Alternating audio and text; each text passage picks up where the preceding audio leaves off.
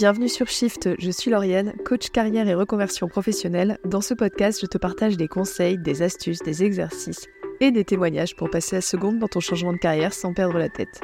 Si tu veux aller plus loin, je t'invite à découvrir mon programme d'accompagnement North Star afin de définir ensemble ta prochaine aventure professionnelle. En attendant, c'est parti pour un nouvel épisode. Bien le bonjour à toi. Comment savoir si un métier va te plaire avant de l'avoir essayé? C'est une très bonne question. Car bien évidemment, quand tu veux changer de métier, tu as peur de te tromper, tu as peur d'être déçu, ou encore pire, tu as peur de regretter ta vie d'avant. Et en fait, la réponse à cette question, elle est assez simple pour moi, c'est d'essayer le plus possible le métier en question avant de te lancer. Dans mon programme d'accompagnement, le module le plus important, c'est la phase de concrétisation, c'est-à-dire celle où tu vas justement explorer le métier que tu as en ligne de mire tester le projet le plus possible. Et pour cela, il y a plusieurs actions que tu peux lancer. On parle d'actions à mener quand tu as déjà avancé sur ton bilan de carrière, sur tes forces, tes besoins et que tu as commencé à dessiner les contours du métier, du projet ou du secteur d'activité qu'il te faudrait. En premier, c'est de t'immerger dans le projet ou le secteur d'activité que tu vises.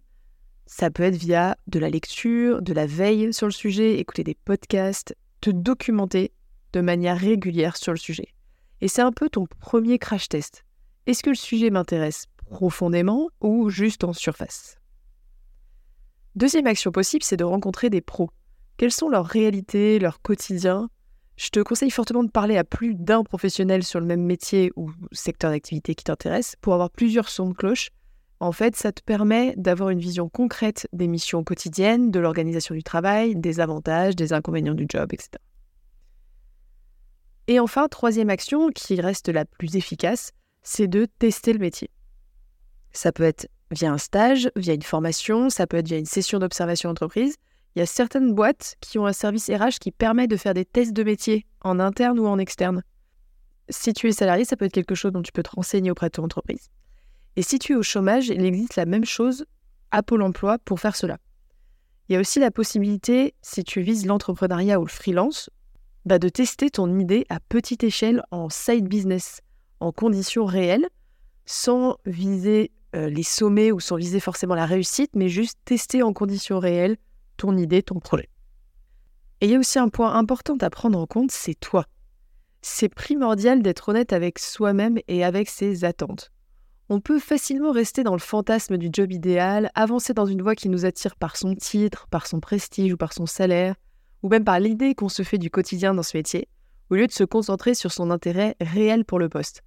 Je te donne un exemple au hasard, tu veux devenir graphiste, parce que tu adores dessiner et que tu veux en faire ton métier. Super. Mais être graphiste, c'est aussi et surtout faire des devis, comprendre les attentes des clients, avoir des retours, faire des corrections, avoir des choses à reprendre, gérer la comptabilité, parfois créer des dessins qui ne te plaisent pas systématiquement juste parce que ça fait plaisir à ton client, etc. etc. Et enfin, relâche la pression.